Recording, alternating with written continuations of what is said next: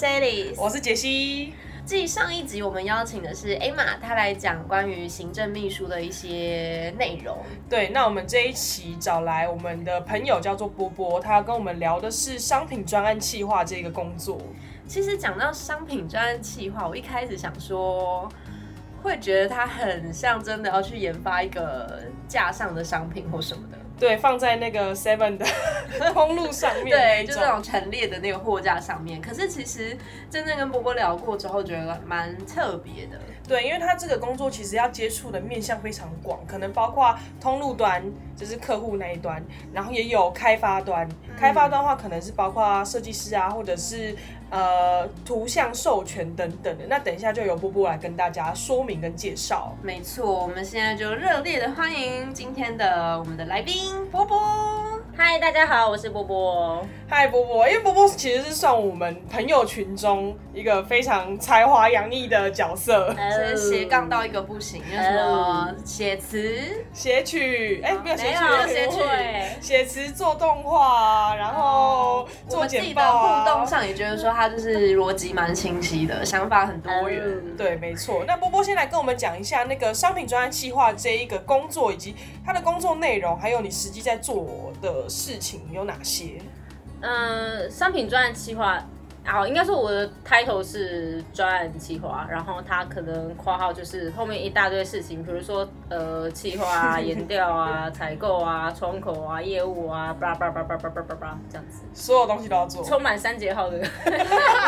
名片。如果真要全部列出来的话，所以其实不是斜杠才女，你是三节号才女，三节号就是 E T C 这样子，E T C 才女。列不完，其他，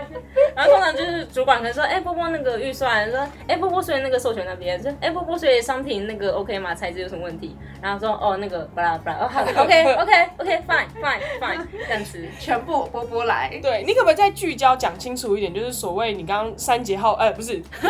你要三节号斜杠斜杠这么多，写一个五百字给你，斜杠这么多的内容，其中包括实际的工作内容是什么？如果真的要明确的做一个呃节点出来的话，通常就是呃客户需求，然后研调，然后企划，然后沟通，然后执行。嗯，对。里面是有提到一个蛮重要的点，是它其实包含有授权这件事情，也就是所谓我们常听到的什么 IP 授权。没错。那我其实自己。比较浅一点啦，我一开始听到 IP 的时候，以为是什么 IP 是你知道网络位置啊，电脑 IP。对，我想说什么意思？真的不懂，谁会要那个工具的授权？也是蛮有趣的啦，可以做一次应该。有啊，现在应该很多咨询公司都需要电脑 IP 的那个资料吧？没有，我是说授权，为了 IP 位置的授权。我今天那也是要申请的好不好？可以。为了就是跟我一样的听众们，不知道波波可不可以跟大家介绍一下，就是你这一项商品专案计划里面的关于这个。授权到底是什么？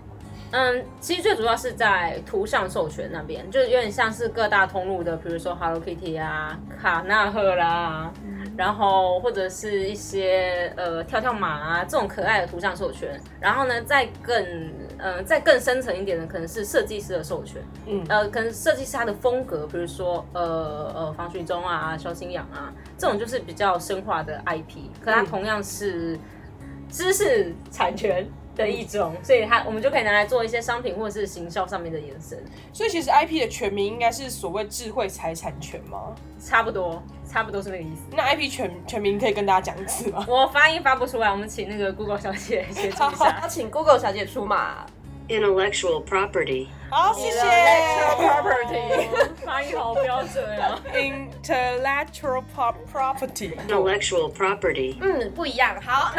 其实 IP 它应该不只是图像 IP 是一种 IP 吧？因为如果是说智慧财产权的话，文学啊，没错，图像啊，然后甚至各种你只要设计出来的东西都叫 IP。甚至是你比如说中研院 icon，它也是一个 IP。嗯，我们用 icon 做呃帆布包，那也是他们的 IP 的衍生商品。哦，了解。那听起来现在其实有很多，就市面上是有很多这样子的类型的商业模式。那不知道以波波自己在这个产业里面，你觉得为什么会有这样的热潮呢？呃，通常我们会接到呃这种的行销案子，通常是客户他基本上有两个方向，一个是他想要达到他的品牌课程以外的 TA，所以他会可能就有比较可爱的肖像，然后呢让他的品牌就是。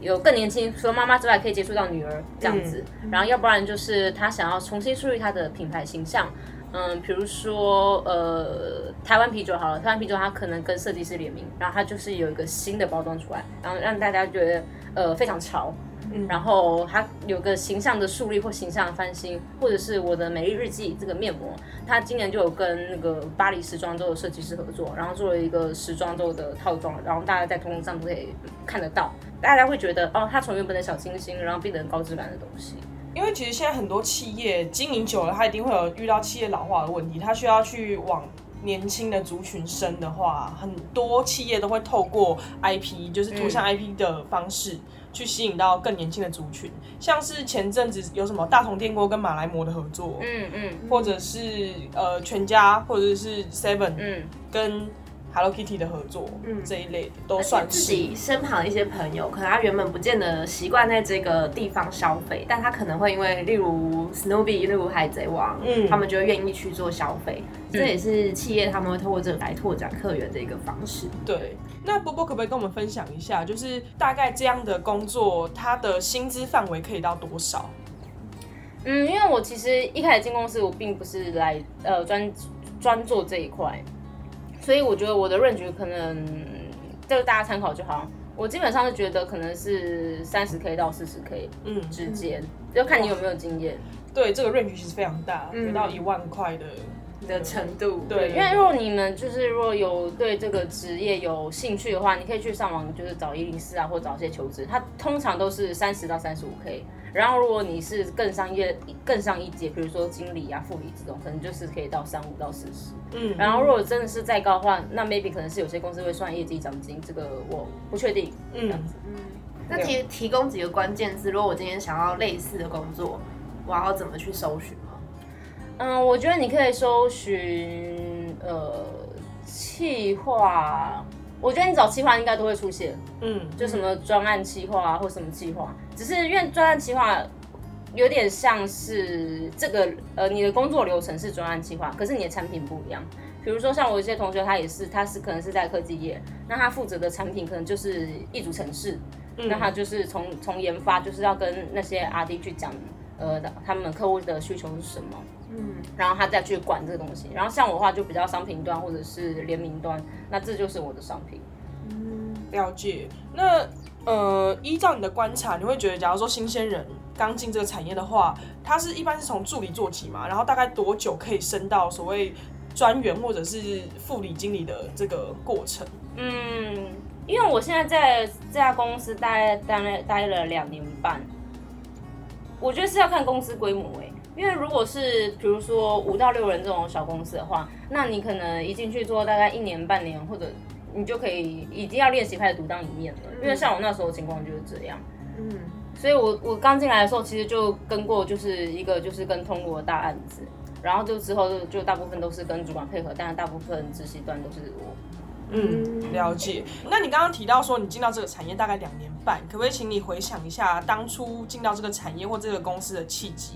那时候就是在南部做行政艺艺术行政，在剧团做艺术行政。然后后来要考虑转职的时候，觉得应该要到外地，感觉工作会比较多元，所以就思考了一下之后，会觉得，哎，既然都要到外地的话，那是不是就干脆到台北？因为房租其实也不会差到太多。然后那时候一开始找的话，其实是找编辑或文案这种东西。嗯，因为我跟文字相关。，对，因为我觉得就是对这种创作来说，我会觉得比较喜欢。嗯，就后来哎找到文案了啊，就进公司，然后开始就是被老板说，哎你好像可以再做其他事情哦。然后说哦好啊，然后就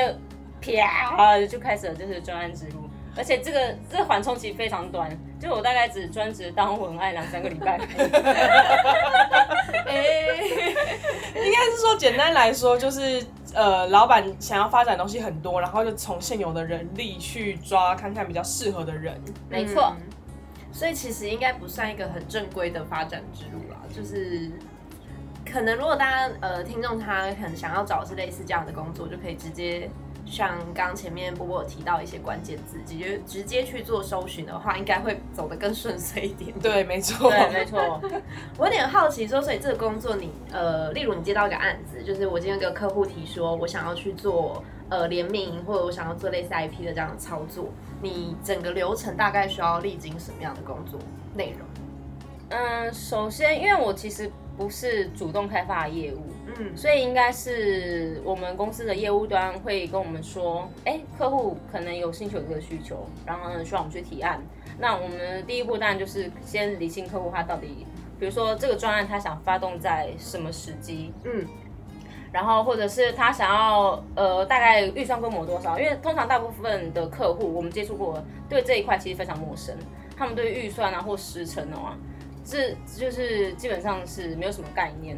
因为这这种东西我们通常都是要确定客户要在什么时候发动，然后跟他建议说，如果你时间只压两个月，那你大概可以做什么品相，或是你大概可以选择跟什么样的人合作，因为他就直接把预算规模抓出来，你只有两个月，你可以做什么？嗯，因为生产制造的话，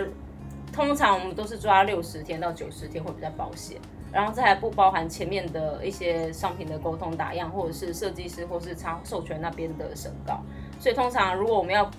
抓一个，比如说像全家或 seven 通路那么大的话，基本上半年前就要开始决定我们到底要做什么方向。嗯，只是要这种小档期、小档期的话，我觉得至少还是要三个月。所以我们会确先确定时间，然后确定客户需求，然后或者是客户他想要走什么风格，他到底是要跟设计师，还是跟呃插画家，还是跟肖像。还是没有关系，他们就做他们的品牌的 logo 的延伸的商品，这个会关系到我们跟设计师、插画家，或者是授权方，或者是我们自己 in house 设计师，这一开始对象就有差。然后，所以其实，在一开始时程、预算，还有甚至客户需求，你们就是全部了解清楚之后，就会进入到企划的环节，对不对？呃，其实没有，还没有到企划，因为因为我之前刚刚有说，就是其实很多客户他其实是非常模糊。就是糊成一片很乱。对，你们还兼了教育训练的。对，所以我们就是有一个指南针的概念。他说，嗯，比如他说，哎，我今天有个新产品想推出，那我可能要做个加价购之类的东西，然后问我们什么推荐的，嗯，然后我说什么时候发动，他说看什么时候好就什么时候发动。深吸一口气。所以通常我们都，我们其实前面还有一个非常重要的是资料的调研工作。嗯嗯。可是因为它是一个比较轻松的提案，所以它并不用，并不用做到非常非常深入的调研。但是你要基本知道客户的产业属性，或他竞品大概做过哪些，或客户他之前做过哪些东西。然后我们才开始提案，然后提案之后，客户会发现原来我想这样走啊，然后他说那我要走这条路，我说哦好，然后再提再提再提，他说这样子呢，他说我觉得不行，然后就要再回来，所以通常是我们要帮客户找方向，摸索他自己的心灵的一个方向。对，因为其实客户他。呃，可能刚接触到刚接触到这一种行销模式，可能包括窗口或甚至他的主管，甚至总经理，有一大个团队需要来做这个决定，所以可能不同的人对于这个专案的想象会不太一样。那波波在这个中间里面就要去做一些沟通协调，甚至说明。教学的角色，嗯，而且跟跟大家解释一下，为什么刚刚波波提到说，可能他会说，哦，我什么时候上都可以，这种大家会吸深吸一口气，就是如果呃还没有出社会的大家，可能会觉得，哎，这样听起来客户人很好啊，就没有，就是客户只有在当下觉得这样可以，到后面他就会说，为什么那么久？为什么怎样？为什么你方向还没有给我？叭叭叭叭，就会很可怕。其实，在做案子的时候，真的最怕的就是客户没有想法。对，嗯，对。所以等于说，波波这个工作除了要帮忙事前搜寻，必须要帮忙找方向，然后还要提供建议，然后可能要跟设计师或者插画家或者是呃之类的我们合作的同同伴去协商一些事情。这样理解是对的吗？对，没错。嗯，那如果说想要投入这个工作的话，你自己的观察，他会有一些什么证照或者是比较看重的能力吗？证照因为我本人一张都没有，所以我觉得应该是不需要啦。对，可能就英文吧，我在想。为什么要英文？外语，外语能力。因为其实不一定，因为像我之前接触过一个客户，他可能就是外商，然后有时候呃，可能是客户这边会需要说，哎，你可不可以直接帮我把气话变成英文版？哦。然后说，哎，没有，没有这个服务，这没办法，因为窗口英文就很好，为什么我要帮他？那我好奇一个点，就是假如说你刚刚提到 Hello Kitty 或者是卡纳赫拉，嗯这样的 IP 有需要直接跟国外厂商去做呃授权吗？一定。除非他是我们台湾自己的插画家，我们就可以直接跟台湾的可能经纪公司或者是授权方那边或插画家本人自己去谈。可是如果像日日系的，嗯。嗯，Hello Kitty 它比较特别，它是三丽鸥，嗯。然后三丽鸥它比较大，所以它在可能在亚洲各地都有设授权公司，像台湾也有台湾的三丽鸥，只是他们我们这东西改稿就是稿改完之后给他们，他们还是要送日本，只是因为他们可能比较有规模，或者是他们量产比较熟悉的话，那他们就会过得比较快，或者是他其实抓得很准，就是你颜色对了，或者是你不要跟奇怪的东西搭在一起，他们基本上就让你过。只是如果是一些比较小的或者一些比较新的话，就是可能在授权那边他们也没有对这个 IP 有太多经验，他们不确定日方他们的底线或者是他一些美美嘎嘎是什么的话，那可能就会过得比较久。嗯，所以其实这个工作还是需要一定的外语能力。对，可是应该是这个外语能力会着重在经济方啊。如果你是想做艺术经济，或者是插画家的经济，或者设计师的经济的话，可能会比较需要这件事情。我提个问，所以说这个东西还分为，就是你这边是属于呃可能跟客户沟通的那一端，但其实中间还会有一个所谓的艺术经纪的公司去协助你做这些事情。呃，对，应该说如果有艺术经济的话，我们会找艺术经纪。然后如果插画家本人可以接的话，那我们就是对插画家本人。嗯应该说他没有一定啊，只是看呃我们合作对象、授权对象他的习惯的模式是什么。by case 的去谈，对，但是大部分如果我们要做一个打动人的提案，或者是客户他想要达成他行销需求的话，那他们都会找有名的。那这些有名的大部分都是已经有授权公司或经纪公司，所以就很少就是个人在接。那你观察除了语言之外，还有什么比较重要的能力吗？我觉得可能胆子要比较大吧。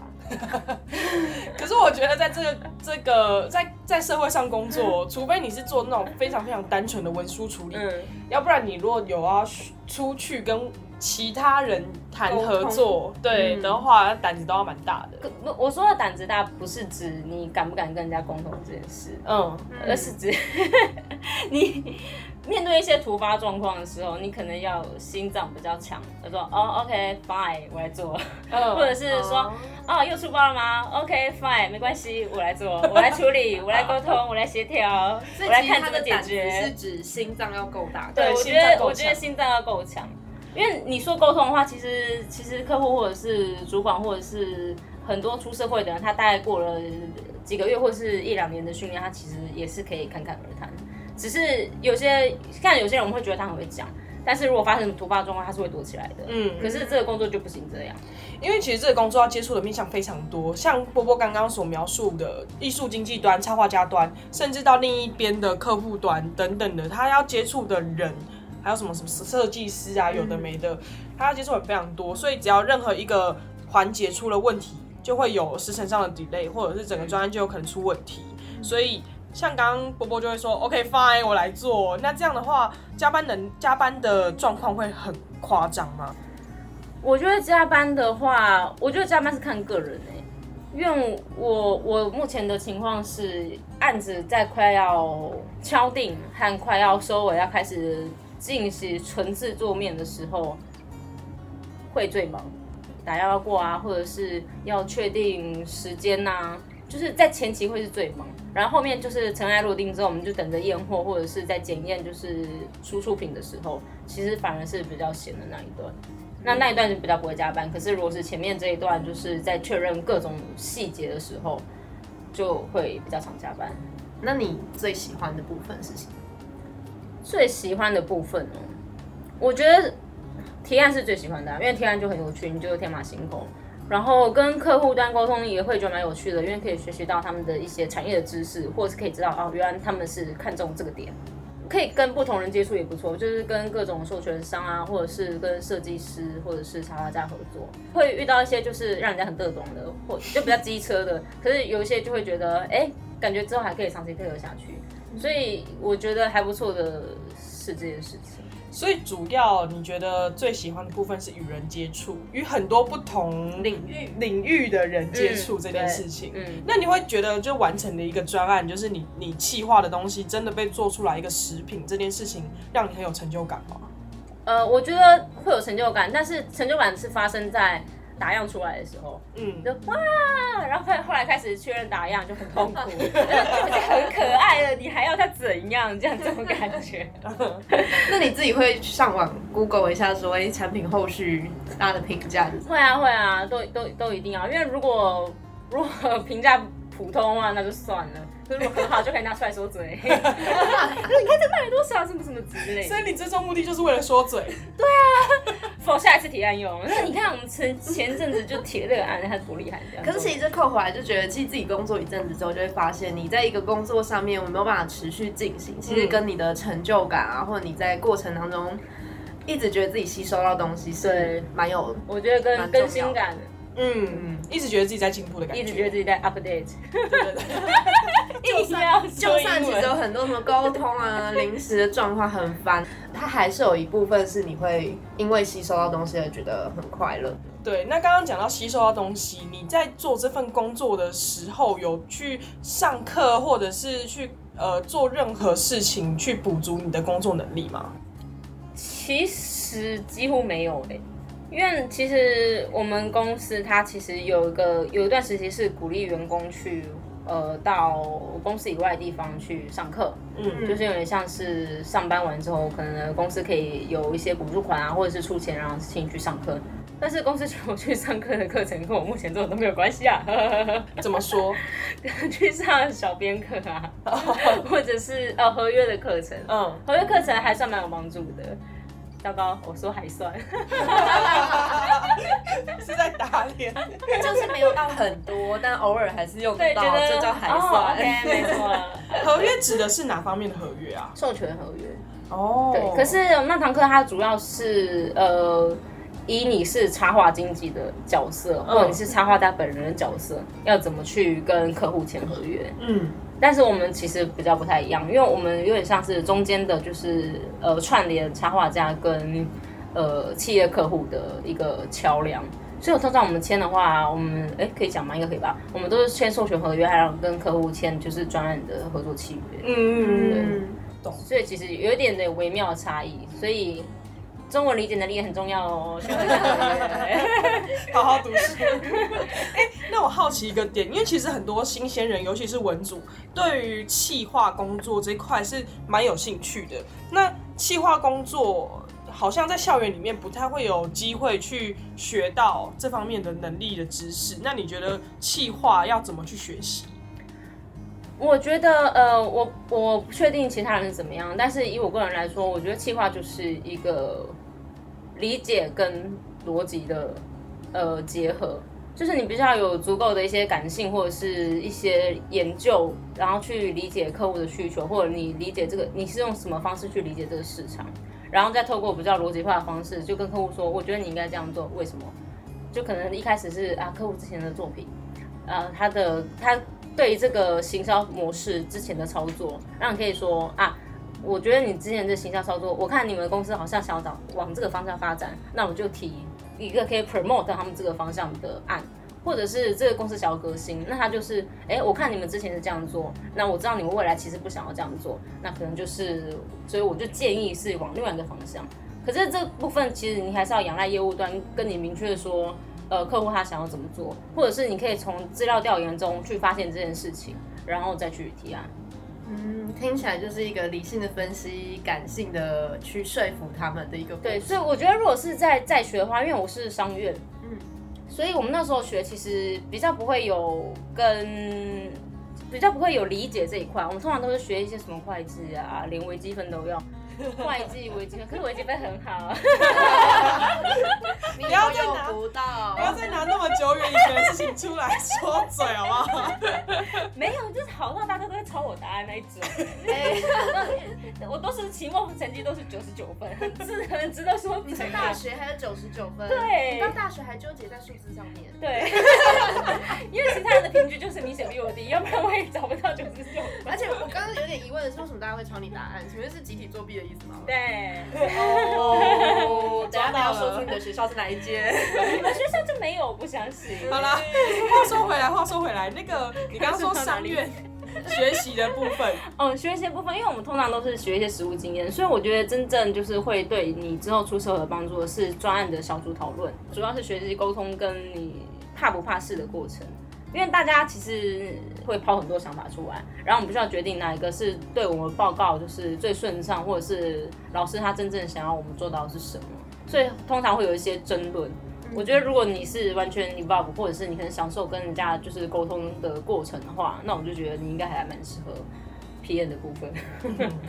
我听起来现在主要都还是比较像是自己内部要去精进的那种沟通，或者是说讨论，或者是心态。但我还是会很好奇，说你你去发展一个产品，应该还是需要一点，例如平常会去收集资料，或平常我喜欢去看展，类似这样会有影响到吗？呃，我觉得会。可是如果你不是一个喜欢看展的人，那我就觉得你应该也 好适合这个工作。其实不一定，因为因为我是做这一方面的专案企划。如果你是对专案企划有兴趣的话，maybe 你是对科技有兴趣，所以我觉得应该是看你想会不会习惯吸收新知。因为如果我是做有点像是商品的专案企划的话，那我可能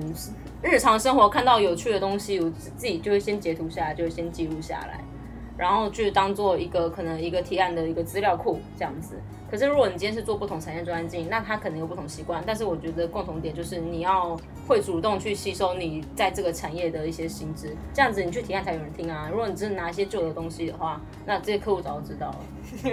我们脑中共同浮想了浮现了一个人，谁？好，没关系。那我这边统整一下，就是如果你是对于企划或者所谓专案经理、企划啊人员这样的角色有兴趣的话，你大概要几方面的人格特质，可能包括你的逻辑要很清晰，你的沟通表达要很清楚，然后再来就是你要很清楚你的资源，然后如何整合，以及你的抗压性要非常强。然后最重要的事情就是你要很喜欢接触新的事物，然后对整个产业正在做的事情有一定的敏锐度。其实我觉得，如果你是哦，因为这些东西其实大部分都是你进入社会，或者是你进入这个行业之后，你才会慢慢学习，或者是你的人格特质才会慢慢变成这个样子。嗯，所以我觉得，如果就是大家对这个行业有兴趣的话，你是一个 open mind 的人，然后可以呃应变化，觉得自己应变能力还不错的人，我其实觉得你就可以尝试。那如果回到大学的时候，你会自己觉得说，可以透过哪一些方式去更？应该说，我想回去问说，哎，你那时候找这个工作，其实也是找了一段时间嘛？可能你真的投入社会之后，也是花了很多时间找到现在的方向。那会有点好奇说，如果你回到大学的时候，你会怎么去建议学弟妹，或者是建议过去的自己，我应该怎么样去找方向这件事呢？嗯，应该说，我觉得你可能要，你不能就是宅在你的宿舍里做事情。对，瞬间很多人打到枪，对 我中枪。对，没有真的 就是，不管是参加社团或者是跑活动，因为我大学就是一个社团蛮玩玩的蛮凶的人，应应该不是说社团是活动，比如营队，所以我觉得你是一个要喜欢凑热闹的人。如果真的要讲的话。就是说啊，大家对这有兴趣，为什么？然后说啊，我进去来看一下，然后看一下之后，哎，我觉得这样做可以更好，所以我就想要来自己做。我觉得应该会有一个这种程序，所以我会鼓励大家就是多多参加活动，就是不管是校内或校外，因为校外的话挑战会更大，因为你的意志性会更高，所以就看大家就是可以 handle 到什么程度。在现在的时间点，做的是商品专案企划这一个这一个角色，你觉得未来可以往哪方面去发展？嗯，我觉得如果你做专案企划，你应该就会了解专案企划的逻辑。只要不要跨太大，我觉得如果你是朝 PM 这样子，呃，这个领域去前进的话，不管你是以后做客户端就是变甲方，或者是你还是去乙方，或者是你你去就是更下游的，就更接触产品的，就是呃跟工厂直接面对面这样子的采购的角色，我觉得都还蛮适合的。因为其实你已经知道客户要什么，或者是下游要什么的话。那就会变成说，你你早知道上面要什么，下面要什么，那你去去客户端或者是去工厂的接触的采购这一端的话，我觉得都都不会有问题。这样子听起来，其实因为接触的面向很广，所以其实如果大家从事这份工作的话，或许。也可以在这个过程当中去发掘自己对哪一块更有兴趣，然后甚至是去更深入的从事相关的行业。嗯，对，没错。嗯，不过讲话，其实我自己那时候听到专案管理，第一刻想到的其实是科技业。对，对，科技业很缺 PM 这个角色。嗯，或者是说，刚刚其实私底下跟波波聊，波波说他其实反而是比较早接触的是商品类的 PM，所以他其实不知道原来科技也有 PM，、对，类似这样子，所以是鼓励就是大家如果对于刚刚波波讲的这样的形式是有兴趣的话，其实是有很多方向可以去探索的。对，那我们今天也谢谢波波来这边跟我们分享关于商品的专案企划对这个工作内容。那么文组人找工作，我们下回见拜拜